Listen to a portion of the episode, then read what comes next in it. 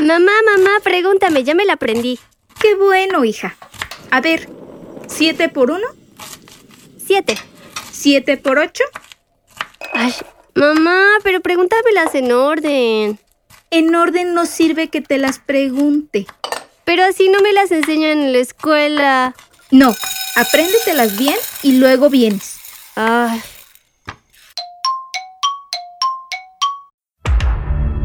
Mariana, ¿ya te aprendiste las tablas? Ya, mamá. Mm, A ver, ¿seis por seis?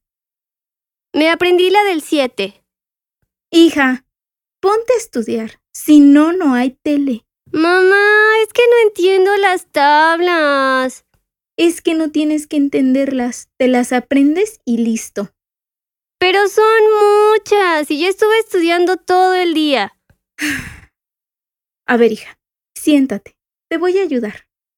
Mira, cuando un número se multiplica por otro, significa que se suma ese mismo número de veces por el cual se multiplica. Entonces, si yo digo 2 por 2, sería igual a 4, ¿no?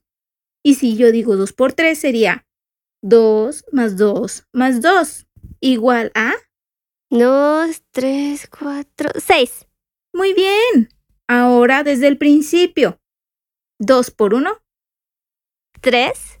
Mariana, es que no estás poniendo atención. Pero dijiste que se suma. Sí, pero así no. Ay, Mariana, otra vez. No, mamá, tú no sabes explicar. Y ya me cansé. La maestra me enseña diferente. Pues entonces, ¿por qué no te las aprendes? Porque tú no sabes y además me las preguntas en desorden. Mira, Mariana, te voy a preguntar en orden. Y donde no te las sepas, vas a estar castigada.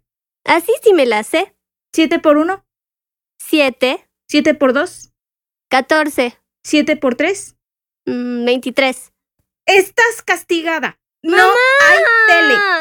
Mariana, siempre es lo mismo contigo. ¡No! Y todavía no. avientas la libreta. Silencio, no ¡Mamá! llores. Quedamos No, en algo. No, no, Yo no quiero niñas berrinchudas. Ya, ya, ya. Que ya que te calles o te Ay, voy a no dar me callo, motivos no me para que callo, llores. no me callo. ¡Te odio! Bienvenidos a Charla para Papás, un podcast de Instituto Gestalt. Salud mental, ideas irracionales, psicología, inteligencia emocional, crianza, desarrollo humano, comunicación y más. Hola, buenos días comunidad gestal. Nos da muchísimo gusto poder llegar a ustedes en esta segunda emisión del podcast. Como bien les habíamos dicho desde la versión anterior, este día vamos a estar platicando acerca de qué podemos hacer cuando explotamos pues con nuestros hijos. Un tema bien importante, muy interesante. ¿Y qué opinas tú, Ara? Bienvenida. Hola, muy buenos días a toda la comunidad gestal. Híjole, pues yo creo que es un tema muy interesante en el cual pues el día de hoy también nos acompañan invitados muy, muy buenos eh, para abordar este tema. Así que, pues si gustas, comenzamos. Pues como este es un tema muy relacionado con una situación familiar, con hijos, quisimos traer a alguien que esté inmerso dentro de esta dinámica. Por eso el día de hoy le damos la bienvenida eh, al señor Edwin Tolentino. Él es papá gestal, está en la mesa directiva. Yo creo que muchos de ustedes lo ubican muy bien. Bienvenido, señor Edwin. Muchísimas gracias, Rubí, por esta invitación. La verdad me siento muy, muy contento de estar aquí compartiendo un poco de las vivencias que hemos tenido y pues gracias nuevamente. Sí, vamos a estar platicando 100% la verdad, ¿eh? Nada de que yo no lo hago y yo no digo, no, no, no, todo como es. Sí, claro. Y vamos a presentar también a la experta del día. Claro que sí. Bueno, y pues también seguramente a ella también la conocen muy bien. Es una invitada muy especial que tenemos el día de hoy. Ella es licenciada en psicología, eh, es maestra en terapia sistémica familiar y pues como ya lo mencionábamos antes, eh, pues también recientemente es mamá. Eh, así que yo creo que pues ella nos podrá hablar muy bien de este caso. Eh, ella es Briseida Moreno Lúa y pues bienvenida Bris. Hola, hola, muchas gracias por la invitación. Estoy muy contenta de estar aquí de regreso con ustedes. Y pues bueno, esperando que este nuevo proyecto que estamos lanzando sirva muchísimo a los papás de nuestra comunidad para poder si se llegan a encontrar en alguna de estas situaciones con sus hijos, pues bueno, saber cómo resolverlas o cómo, cómo actuar de manera distinta a como estamos acostumbrados. Bravo, bienvenida. Nos da mucho gusto tenerte aquí en edición. A ver si ponen las palmitas. y bueno, ¿qué les parece si empezamos a hablar de este caso de Gabriela, la mamá, y de Mariana? Pues Señor Edwin, usted que tiene niños chiquitos, bueno, los dos tienen hijos. La mía está en etapa Reciente. de entonces todavía no llego a esos asuntos. Es correcto, pero el señor Edwin ya pasó por las tablas de multiplicar. ¿Cómo se siente al escuchar este caso? ¿Se identifica en algo? ¿Para nada? Eh, pues sí, sí es, es realmente, sí me identifico, puesto que en algunas ocasiones eh, pues bueno, creo que todos pasamos porque a alguno de nuestros hijos se, les dificulta alguna, alguna materia en particular, no precisamente matemáticas, pero sí puede ser inclusive a veces historia, a veces geografía, y pues es donde los papás tenemos que dar todo el apoyo, pues para que no se les haga tan difícil transitar por estas materias. Claro, aquí estamos viendo un conjunto de situaciones. En el podcast anterior nosotros platicábamos que de repente los adultos nos sentimos como en una olla que está a punto de explotar. Nos sentimos muy presionados, de repente terminamos con nuestra paciencia, vemos que el hijo tampoco está cooperando mucho y entonces comenzamos a, a tener reacciones que a lo mejor, obviamente sin el afán de juzgar, pero llegan a ser impulsivas, ¿no? No son prácticas nuevas. El llegar a golpear eh, darle una nalgada. ¿Qué otra cosa se te ocurre ahora que se pudiera llegar a hacer? Pues fíjate que eh, escuchando la, la, historia, yo, yo recuerdo que mi abuelita materna amarraba a un primo mío en el árbol para cada vez que él se portaba mal o cada vez que reprobaba alguna materia, como ella era prácticamente eh, quien lo cuidaba siempre, lo amarraba a un árbol, era su forma de castigarlo. Entonces, y que en ese momento se veía como algo pues normal, ¿no? Pris, ¿qué, ¿qué, nos puedes compartir de esto? Pues yo ahorita que escuché el caso me acordé mucho de mí cuando estaba chiquita. No recuerdo bien en qué año ves las raíces cuadradas, creo que es en tercero de primaria, segundo, Ay, tercero. No, después no, pero en quinto. Bueno, era la raíz cuadrada, eso me acuerdo perfecto. Y estaba con mi mamá yo estudiando la raíz cuadrada. Las matemáticas jamás han sido mi fuerte, pero bueno, ahí la llevaba, ¿no? Y siempre en regularización y demás. Y recuerdo muy bien que ese día mi mamá estuvo toda la tarde explicándome la raíz cuadrada y yo nomás, o sea, no le entendía y no le entendía y no le entendía.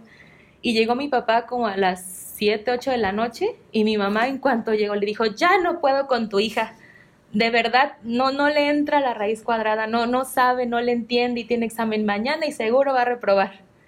Entonces mi, papá me agarró con mucha paciencia, véngase mi niña, yo te voy a explicar, tranquila, no sé qué, ¿no? Pasó como hora y media y acabé llorando, mi papá acabó todo estresado y sí, le dijo, no, esta niña sí, la raíz cuadrada no, va a reprobar el examen ya, mejor vieja, prepárate para cuando te hable la maestra que reprobó y ver qué vamos a hacer para regularizarla, ¿no? O sea, tiraron la toalla en ese momento, yo ya estaba muy cansada, ellos también, no me castigaron, pero pues el momento sí fue como, ya el final del momento, lo recuerdo así vagamente, sí fue como muy estresante para los tres, ¿no? Y ya como muy caótico. Y, seguramente de empezar a hacer algo tierno, amable, se empezó a vivir un momento de tensión, de gritos, de miradas, que al final, pues hablan como de una de un entorno pues ya no que ya no es sano, ¿no? Que ya empezamos a ver como algunas conductas agresivas que se salen de, de nuestro control y en realidad estos son cuestiones pues antiguas, son recursos que antes se tenían mucho, ¿no? Las generaciones que, que nacieron, crecieron en los 70s, 80s, 90s, todavía, todos hemos enfrentado a la abominable chancla, al cinturón, ¿no? Coscorrón. Sí, al coscorrón, al pe de orejas también. El pellizco, ¿no? La vara.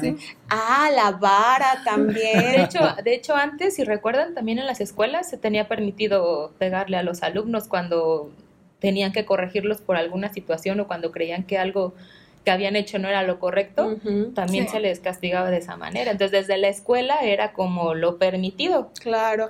y ahorita, pues, hemos ido transformando esta visión, ¿no? Ahorita ya no es como el primer recurso al que llegamos, ya creemos que hay otras medidas, otras alternativas, porque hemos visto que esto puede llegar a generar consecuencias, pero también corremos el riesgo y con Marianita veíamos una situación importante porque como que ella tampoco tenía muchos límites, ¿no? Señor Edwin, usted, eh, ¿dónde cree que radica la importancia de los límites dentro de casa?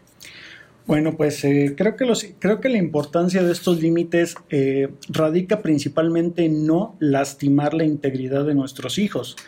Debemos ser muy cuidadosos en la manera en que educamos, en que no debemos eh, tacharlos, no debemos ponerles una etiqueta que puedan llevar cargando toda su vida, sino que ayudemos en su desarrollo haciéndolos este, lleva, eh, vaya guiándolos por el, por el buen camino, pero sin lastimar su, este, su integridad como niños que son. Si queremos formar adultos exitosos, adultos felices, niños felices, pues tenemos que, que cuidar mucho el, el, el, no etiquetarlos, el no lastimar la integridad de cada uno de nuestros hijos. Oiga, pero usted teniendo dos hijos, ya grandecitos.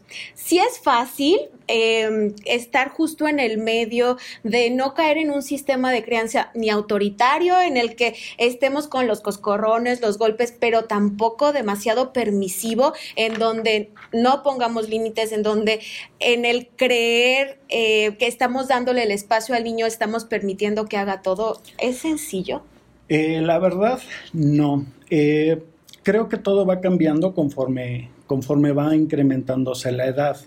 Y recordemos que nosotros en temprana edad somos los héroes, somos lo máximo para nuestros hijos y desafortunadamente conforme vamos creciendo pues tenemos que ir corrigiendo lo que ellos eh, aprendieron de chicos. Entonces llega un momento donde nosotros nos convertimos en el papá más malo del mundo, en la mamá más mala del mundo, porque por el hecho de que a veces no llegamos, no somos permisivos, es decir, a ver, si ya mi hijo duró dos horas viendo televisión, oye, ¿sabes qué voy? Se la pago. En ese momento para mi hijo voy a ser el papá más malo del mundo.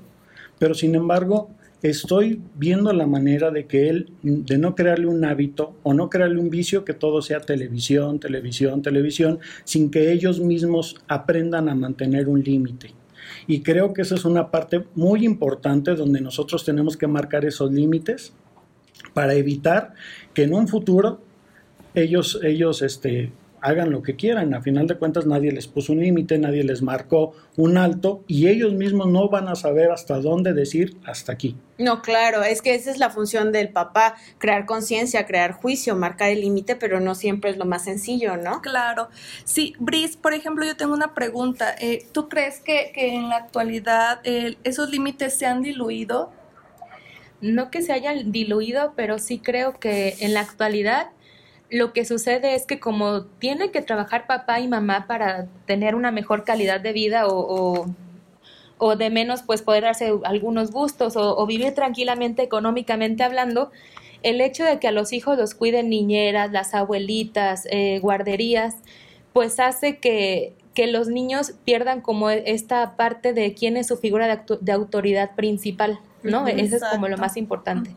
Como decía el señor Edwin, la etapa de desarrollo es súper importante, la etapa de desarrollo en la que está la familia junto con el niño o los niños, porque hay mamás y papás que tienen niños de preescolar, primaria y secundaria, entonces ahí los límites tienen que ser distintos con cada uno de ellos. Claro. Y como papá y mamá, ahora que, que soy mamá, sí es bien complicado esta parte de, de, de abarcar el todo, ¿no? El trabajo, en la casa, la relación de pareja, los hijos, ¿no? Entonces, por eso es que es importante buscar redes de apoyo y que las alianzas que se hacen dentro de, de la familia no sea alianza de papá, hijo o mamá, hijo, sino papá, mamá.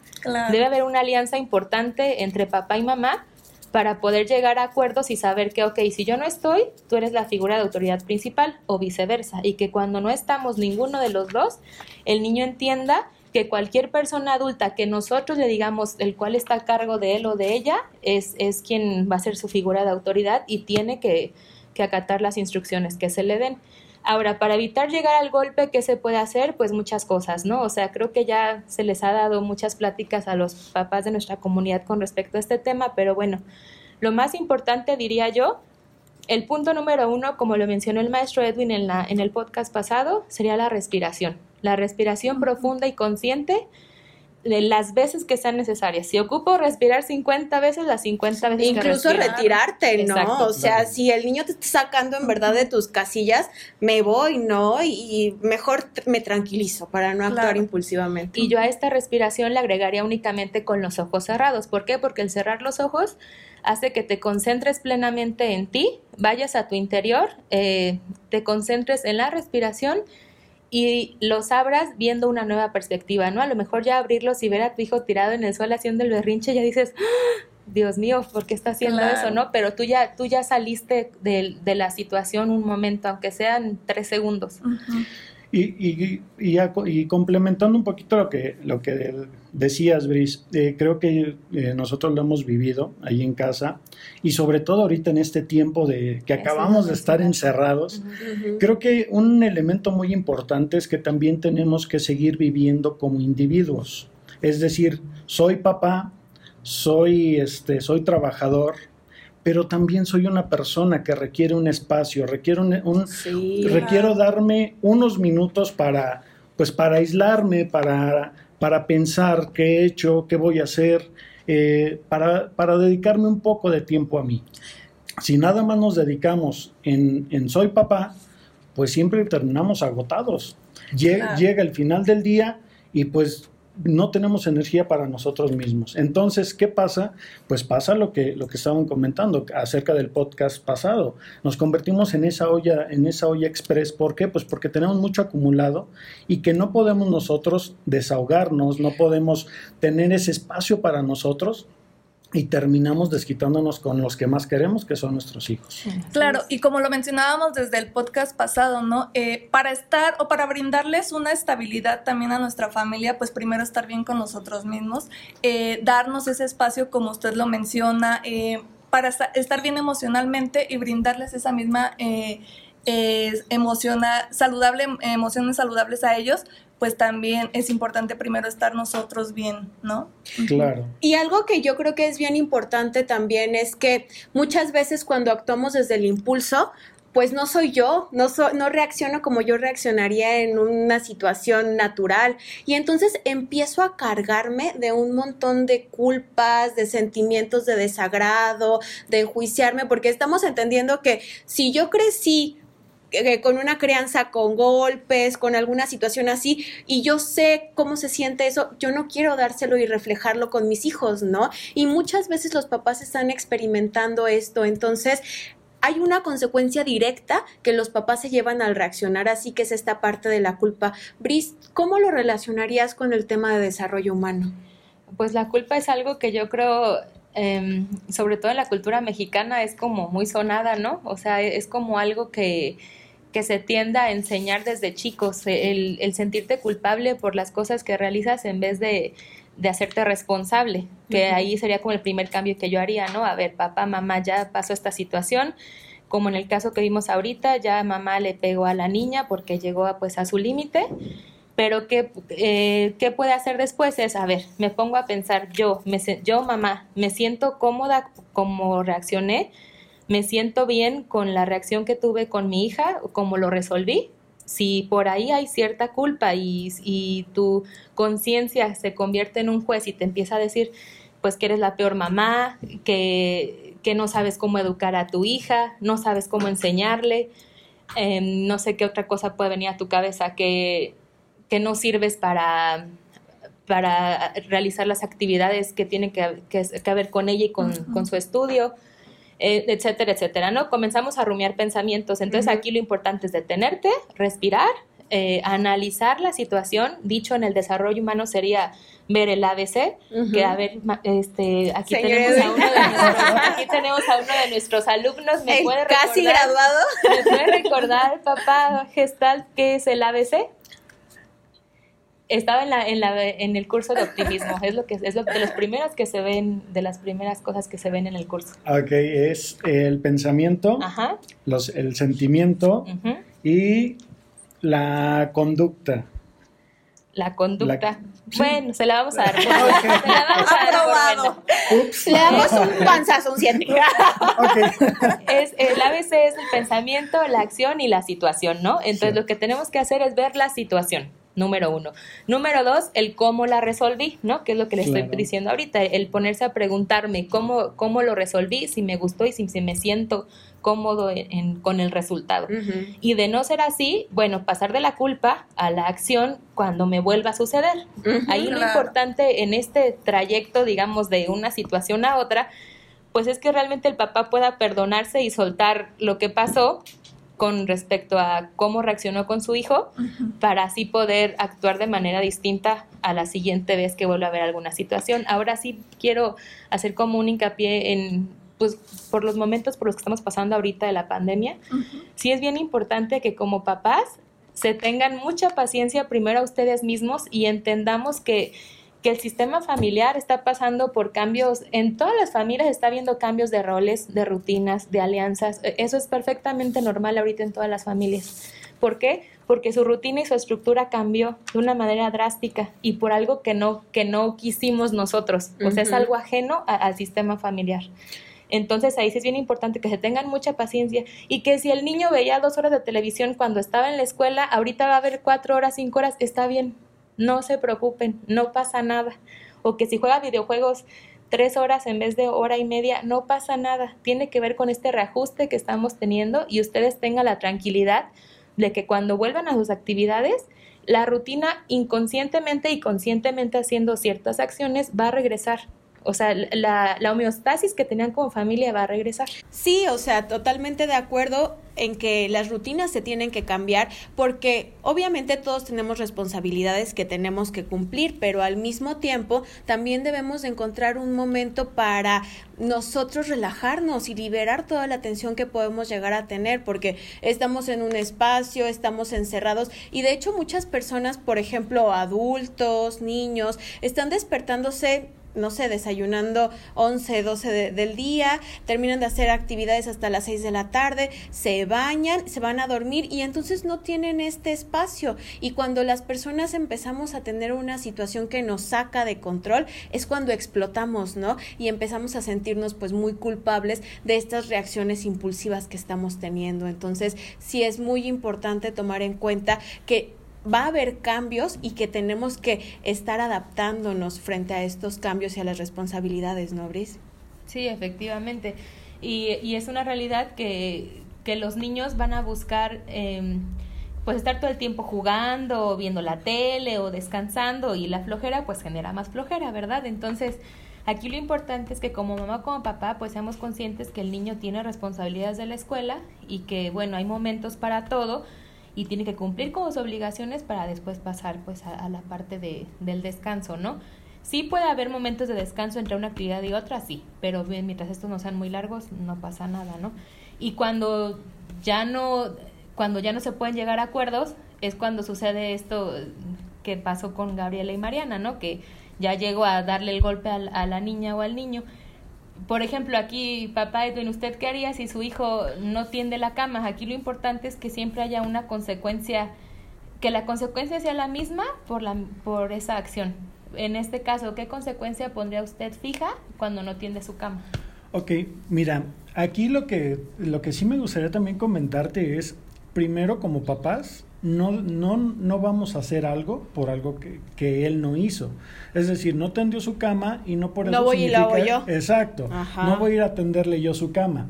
Pero aparte, aunado a esto, una consecuencia es, por ejemplo, a ver, si él tiene un estimado de hora y media para ver televisión al día, bueno, no tendiste tu cama, te voy a recortar 15 minutos, 20 minutos. Una sanción donde él se sienta afectado sin ser agredido y que sepa pues que esa consecuencia de no haber cumplido con sus deberes. Y que sea una situación relacionada eh, con los premios que puede llegar a tener, con este, este tiempo de esparcimiento que pueda llegar a tener, ¿no?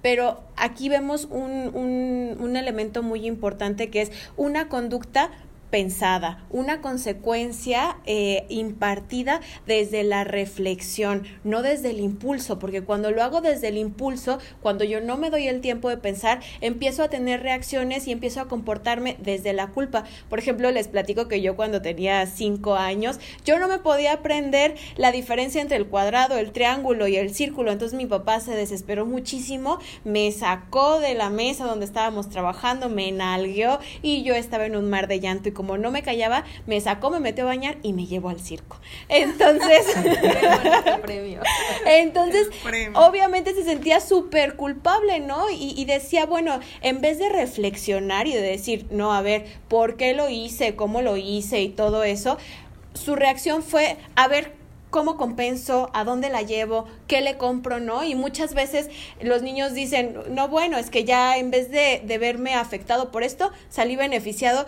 con una consola, con, ¿con qué? Con una pantalla, con un celular. La nueva tablet. La nueva tablet. ¿No? Y es ahí yo creo que cuando empiezan a romper estos límites, ¿no? Efectivamente, y, o es cuando pues dejan de existir, ¿no? Como tal, ¿por qué? Pues porque el niño no, ahora sí que no tiene miedo y, y, no entiende la importancia de que existan o de la importancia de, de, la responsabilidad como tal. Bueno, no era mi caso, ¿eh? No era mi caso.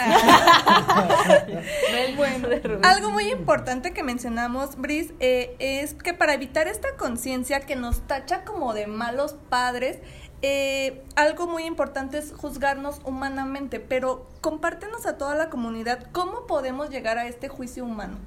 Para llegar a este juicio, juicio humano es bien importante el entendimiento como punto número uno, ¿no? El entenderme a mí, el por qué actué como actué y bueno, cómo lo voy a resolver, ¿no? Ya que no me gustó el resultado, cómo lo voy a resolver. El paso número dos sería la aceptación. En la aceptación es tener empatía conmigo mismo y empatía con el otro, en este caso con la niña, ¿no? En el, en el, en, el inicio del que vimos con Mariana y con Gabriela, ahí es entender a Mariana y viceversa. Pero aguas en esta, en esta empatía, porque ahí los niños son bien vivos y los niños tienden mucho a manipular a los padres sobre todo con este te odio mamá o te odio papá. Ay, sí, que son frases que se van a quedar grabadas seguramente un buen tiempo con los papás y no pueden diferenciar que surge desde una emoción, ¿no? Exactamente, y el papá se le va a bajar el autoestima, se va a sentir inseguro, va a pensar que es el por papá del mundo, etcétera, etcétera, ¿no? Entonces es bien importante saber que los niños van a decir te odio mamá o papá 50 mil veces en su vida puede ser, ¿no? O más o menos, no sé, usted la pasado? de desarrollo. pero es que nosotros desafortunadamente como papás muchas veces subestimamos la capacidad de nuestros hijos.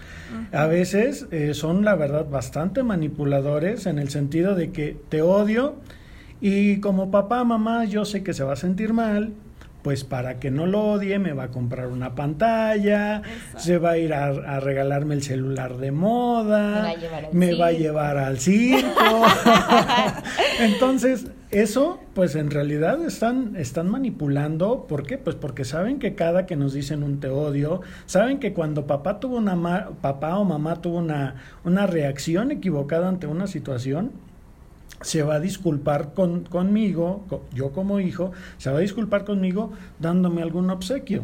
Entonces, híjole, la verdad es, hay que tener mucho cuidado ahí como papás y sí estar en, el, en la conciencia que, mucha, que, que nuestros hijos muchas cosas las hacen conscientemente, no, no pensemos que es es este es inocentemente. No, y esto es bien importante porque decimos, ay, tiene dos años, ay, tiene siete meses como Romina, ¿no? Sí, mi hija tiene apenas siete meses y ella para comunicar sus necesidades pues por medio del llanto. Eh, o la risa, o como en esta parte de seducción, ¿no? Cuando quiere que la cargues o que estés jugando con ella, etcétera. Pero bueno, cuando es una necesidad como hambre o sueño, es cero paciente, cero tolerante. ella se arranca directo al llanto, no, no me da señales previas como de quejiditos, movimientos, no, ella es el llanto. Se va hasta que consiga lo que quiere. Ajá, y pues debo estar yo prevenida con el bibi, el agüita caliente, todo listo para, para darle su bibi y atender la necesidad, ¿no? Entonces sí es una línea bien delgada y los papás pues es importante que tengan las antenas bien alertas, ¿no? De poder darme cuenta cuando me está manipulando y, cuando realmente, pues, sí, sí lo dañé, ¿no? Eh, hablando emocionalmente. Claro, y es que este tipo de análisis que nosotros estamos poniendo sobre la mesa viene a cambiar mucho la manera de reaccionar de un papá, porque cuando un papá, por ejemplo, con una bebé se cansa, pues también puede reaccionar de manera impulsiva, ¿no? Pero, por ejemplo, cuando un, bebé, un papá se toma el tiempo, analiza, como tú dices, entiende, acepta y también busca esta manera de, de hacer, buscar otras alternativas, entonces es cuando también empezamos a analizar diferentes factores que no habíamos estado tomando en cuenta. ¿Qué otros elementos son importantes, Brice, tomar en cuenta para hacer este juicio humano? Bien, el siguiente sería el perdón. Es bien importante aprender a perdonarme y a perdonar al otro por la situación. Si no suelto, vuelvo a reaccionar de la misma manera ante la misma circunstancia o sea otra, pero sigo reaccionando igual. Cuando no he soltado y no he analizado, no va a haber cambio alguno. La clave aquí es perdono y suelto, exactamente, y vuelta a la página y y para poder hacer las cosas diferentes. Y eso nos va a llevar ya cuando lo entendí, lo acepté, perdoné, pues tengo la cabeza limpia, ¿no? Ya borré como estas ideas que tú decías, empiezo a dar vuelta y a rumiar en mi cabeza y entonces con una visión clara, pues llego al último paso, que es buscar una solución, ¿no? Exactamente, la solución responsable, la cual que es remediar el daño que se hizo conmigo y con la otra persona, ¿no? Ese es el, pues el más importante, creo, de todos. Eh, entonces, yo quisiera preguntarles, eh, aprovechando que, hay, que están las, las expertas aquí, ¿cómo, cuál sería la mejor manera de cuando yo tuve un exceso como papá hacia mi hijo? decirle realmente, oye hijo, ¿sabes qué? Discúlpame, no fue la reacción como padre, la reacción más adecuada. O la otra, la que decíamos, ¿no? O sea, no me disculpo, no digo, no digo un perdóname, pero sí le llego con un regalito, sí llego con un, con un obsequio donde a él está pensando, él, él sabe da por, da por hecho que si yo, si papá se comportó mal, al ratito me va a regalar algo. No, yo creo que la segunda opción es lo peor que podamos hacer, ¿no, Brice? Sí, porque al final de cuentas el niño va a aprender que, que siempre que se equivoque o haga algo que no debe, va a recibir un premio y, no es así. O, sea, las consecuencias en la vida, pues algunas son buenas y algunas son positivas o negativas, ¿no? Y, y claro está que cuando no se hace lo que se tiene que hacer en el momento que se tiene que hacer, pues va a haber, va a haber una sanción como tal, no un premio. Por ejemplo, Brice, retomando y asociándolo al caso de Mariana, ok, la mamá Gabriela podría llegar con un regalito después de que le dio una nalgada. Vemos que no es lo ideal. ¿Qué sugieres tú? ¿Cómo recomiendas hacerlo? Eh, yo ahí lo que hubiera hecho distinto es, a ver, la niña desde un principio, desde un principio fue muy clara con su mamá y le dijo, es que si me las preguntas salteadas no me las sé. Entonces ahí no pasa nada que la mamá se las hubiera preguntado en orden y ya al siguiente día yo le advierto a la niña, mañana te las voy a preguntar otra vez en desorden para que te las aprendas. ¿Es importante decir consecuencias de no hacerlo? Sí, claro que sí. Decir la consecuencia y la advertencia que se haga, pues cumplirla, obviamente, de manera inmediata, de ser posible. En el caso de Mariana, otra solución podría haber sido, si en el momento la niña ya no se la supo y la mamá también ya se estresó porque no se la sabe, a ver, te voy a dar una hora para que las estudies y te las voy a preguntar. Ve y estudialas otra vez, ¿no? Si vuelve a, a ver el mismo resultado, bueno, poner una consecuencia, que, que no sea el golpe de preferencia, y decirle mañana te las voy a volver a preguntar en orden como lo estás pidiendo, ¿no? Y ya si no se las aprende, bueno, seguimos con lo mismo, la misma consecuencia que hubo el día anterior. Sí, y es importante tener mucho cuidado con las amenazas que tú das, ¿no? Porque volvemos a lo mismo y volvemos a iniciar el círculo vicioso si llegamos y decimos, Ricardito, si tú no me dices las tablas, todo el mes vas a estar sin televisión, ¿no? Que de repente, ¡pum!, brota de manera automática, ¿no, señor Edwin? Así es. Sí, es, bien importante que la consecuencia sea, sea similar a, a, lo que sucedió, ¿no? O sea, que sea algo a la par, no nos podemos ir a, porque no se sabe las tablas, quitarle un mes de televisión, ni menos ahorita en estos tiempos cuando pues es un distractor importante para ellos, ¿no? En, general, como familia. Entonces, eh, sí es como ubicar que, que sea algo similar y que sea pues siempre lo mismo, ¿no? El, la misma consecuencia por el mismo eh, por, por, la misma mala conducta. Y más puntualmente, Brice, por ejemplo, ok, no le voy a pegar, no le voy a quitar la televisión todo un mes, pero ¿de qué manera, como con qué estrategia más puntual tú podrías sugerir abordar esta problemática con Mariana? Mm, yo, por ejemplo, cuando son niños pequeños de, de preescolar y uh, funciona con hasta los de cuarto, por ahí puede funcionar. Bueno, y hasta con los grandes, dependiendo de, de los premios que tan atractivos sean. Yo esta, esta sugerencia se la daba a los papás en cuando tenía citas con ellos en el departamento psicopedagógico. Es agarrar una caja de Kleenex vacía, la forras de un color llamativo, puede ser el color favorito de tu hijo o hija o un color pues muy brillante y ya que la tienes forrada, tú le vas a meter premios a esa cajita, el cual puede ser eh, salir a andar en bicicleta en media hora, jugar un juego de mesa que tú escojas. Eh, si al niño le gustan los videojuegos, puede ser jugar un videojuego que tú elijas y me enseñes, eh, hacer un postre de tu favorito, eh, ver una película juntos, eh, leerte un cuento, etcétera, etcétera, ¿no? Así todas las que se te ocurran, tú las vas a meter a tu cajita de deseos. Y que incluso se puede hacer junto con el niño, ¿no? Para que esté más motivado, ajá. Así es, y entonces el niño va a saber que si durante el día hizo todas las actividades de su escuela, o en el caso de Mariana, te supiste las tablas, bueno, vas a tener eh, la opción de sacar un, un deseo de tu cajita de deseos. Y bueno, cuando el niño lo saque, es importante que el papá cumpla con ese deseo. Si no se puede de manera inmediata, a la hora, a las dos horas, de preferencia en ese día. Si de plano por alguna circunstancia, por ejemplo, si sale a andar en bicicleta y está lloviendo horrible, bueno, al día siguiente hacerla, ¿no? Tanto las advertencias como las promesas hay que cumplirlas siempre. Siempre. Sí, súper importante. Y en este sentido también, papás, como tú decías, las antenitas bien puestas, porque de repente tenemos niños que un día en verdad de plano no se esforzaron, ¿no? Y nos podemos llegar a sentir mal como papás porque nos ponen su carita o quieren eh, como comenzar a llorar y, y, porque ellos quieren el premio, ¿no? Entonces también es importante que como papás tú empieces a poner ese límite porque el niño de manera natural pues no lo va a tener, ¿no? Exactamente, y, y es necesario. Los límites a los niños al final de cuentas les dan seguridad. Eso, esa es la raíz del límite, la seguridad como adulto.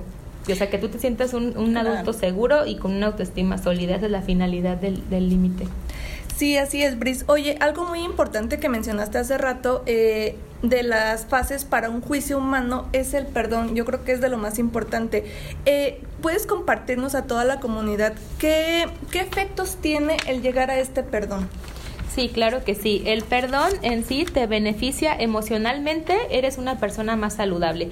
Si tú tienes tu mente tranquila y tu cuerpo activo, va a ser mucho más fácil que perdones. Es bien importante eh, hacer ejercicio para fortalecer ahorita sobre todo pues el sistema inmunológico y además de eso, eh, no sé, hacer una caminata, en tu casa hacer ejercicio. Yo, por ejemplo, les comparto, ayer hice mi rutina de, ejercicio que era de baile y la hice con Romina cargada, ¿no? Entonces fue un momento agradable porque la hice con peso adicional y además de eso, bueno, ella estaba muerta de risa y yo también y como que hasta me motivé más. Entonces, las cosas que a ti te gusta hacer y las compartes con, con, el otro, con tu familia, con, con un ser querido, pues hace que el perdón llegue más rápido, ¿no? Entonces pides la disculpa o si ya hubo un caos el día anterior, ¿sabes qué? Al siguiente día mamá Gabriela puede decirle a Mariana, hija, vamos a cocinar juntas y antes de eso vamos, o después de desayunar, vamos a caminar o en la casa hacemos alguna actividad física y después de eso ya retomamos lo que siga, ¿no? Y el día ya, ya empieza distinto. Y esto un poco respondiendo a la pregunta que hacía el señor Edwin, ¿no? De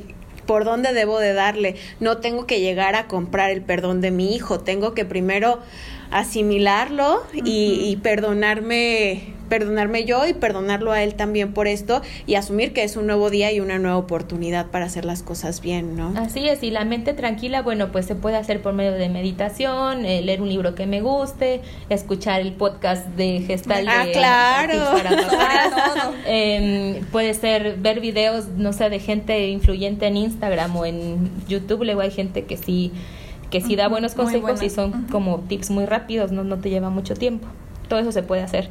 Y el número dos sería pues el aprendizaje. Una persona que perdona y suelta, realmente aprendió y es como vas a obtener un resultado distinto la siguiente vez, con conciencia y esto te lleva al aprendizaje. Y aparte yo creo que es este también también con esto, cuando nosotros reconocemos con nuestros hijos que nos equivocamos en algunas actitudes que hicimos como papás, también les estamos enseñando a ellos que ellos también sepan reconocer cuando ellos se equivocan. Sí, súper importante. Sí, porque si no, ellos nos ven como que papá nunca se equivoca y todo lo que hace está bien, cuando no es cierto. Claro. Entonces, si ven que papá se equivocó, reconoce su error, el niño no crean que, que dice, le voy a perder la autoridad a papá, sino al contrario, es mi papá está reconociendo su error, está viendo la manera en que yo no me sienta mal, pero a su vez me está haciendo saber dónde me equivoqué, dónde me equivoqué yo.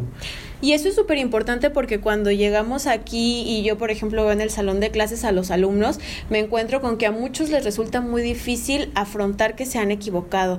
Y acuérdense que todos se prendemos por por lo que vemos, ¿no? Y si en mi ambiente yo veo que nadie se equivoca y que el que se equivoca está mal, pues obviamente voy a tener aversión a equivocarme, pero si yo lo empiezo a ver de una manera mejor, más abierta y lo veo como una guía para saber qué no se debe de hacer y qué sí se debe hacer, pues bueno, sensacional, ¿no?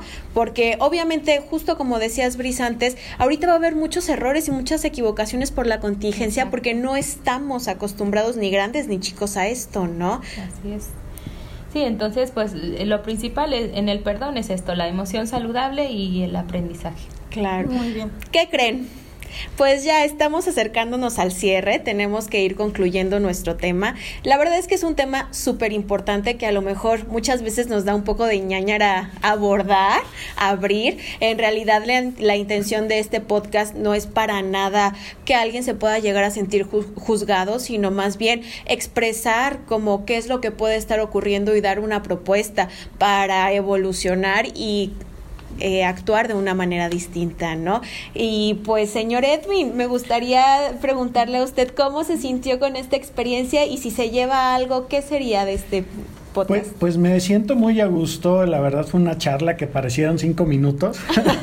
este, la verdad me siento muy a gusto en compartir de lo mucho que, que, que hemos visto en Escuela para Padres. Eh, ¿Qué me llevo? Eh, pues me llevo el, el hecho de, de, compartir también con ustedes, con toda la comunidad, que mientras hagamos las cosas con nuestros hijos con amor, podremos equivocarnos, pero siempre hay un trasfondo y el trasfondo es que nuestros hijos crezcan como personas, que nuestros hijos se sepan desarrollar. Y una de esas maneras pues es como lo habíamos comentado, o sea, no agredirlos a ellos en su integridad, sino únicamente señalarles que estuvo mal. Y con esto, mientras lo hagamos con amor, vamos a tener hijos felices, hijos exitosos, en lo que se en cualquier ámbito que se desarrollen van a ser exitosos. ¿Por qué? Porque van a tener toda la seguridad de que van de que si se equivocan lo van a reconocer, de que van a saber cómo corregir las cosas y que pues no pasa nada, o sea, siempre hay, hay una manera de seguir adelante. Claro. Eso es lo que me llevo. La verdad es que eso es bien importante y que buscamos siempre recalcar en escuela para padres, que cuando tú llegues a corregir a tu hijo, no, no desapruebes quien tu hijo es, sino te centres en la conducta que no es correcta, ¿no? Poder diferenciar para cuidar mucho, guiar eh, a nuestros hijos por el camino del amor, ¿no? Bris, muchísimas gracias. gracias a usted. Fue una charla súper agradable y pues antes de despedirnos me gustaría saber si hay alguna frase o alguna idea con la que te gustaría cerrar este segundo podcast. Sí, me gustaría terminar con una frase de Buda, la cual dice lo siguiente, no pienses que no pasa nada simplemente porque no ves tu crecimiento. Las grandes cosas crecen en silencio. Muchas gracias. Muy bien, bueno, pues yo también les quiero agradecer a ambos y agradecer también a la comunidad gestal que nos escucha. Eh, no se pierdan nuevamente en nuestro siguiente podcast, que también seguramente va a ser un tema muy importante para todos. Y eh, también vamos a estar subiendo algunas cápsulas como complemento de, de cada podcast eh, para aquellos que necesiten más información, pues lo puedan estar revisando. Es un gusto para nosotros eh, que nos estén escuchando y bueno, pues nos esperamos en la próxima emisión y muchísimas gracias a nuestros invitados del día de hoy. Gracias. Sí, muchas gracias por acompañarnos hoy y estén al pendiente del siguiente. Muchas sorpresas tenemos preparadas para ustedes. gracias. Gracias. Si tienes alguna duda o inquietudes referente al tema, deja tus comentarios en nuestro blog para poder abordarlo en próximos episodios. Este fue un podcast hecho para ti por Instituto Gestalt.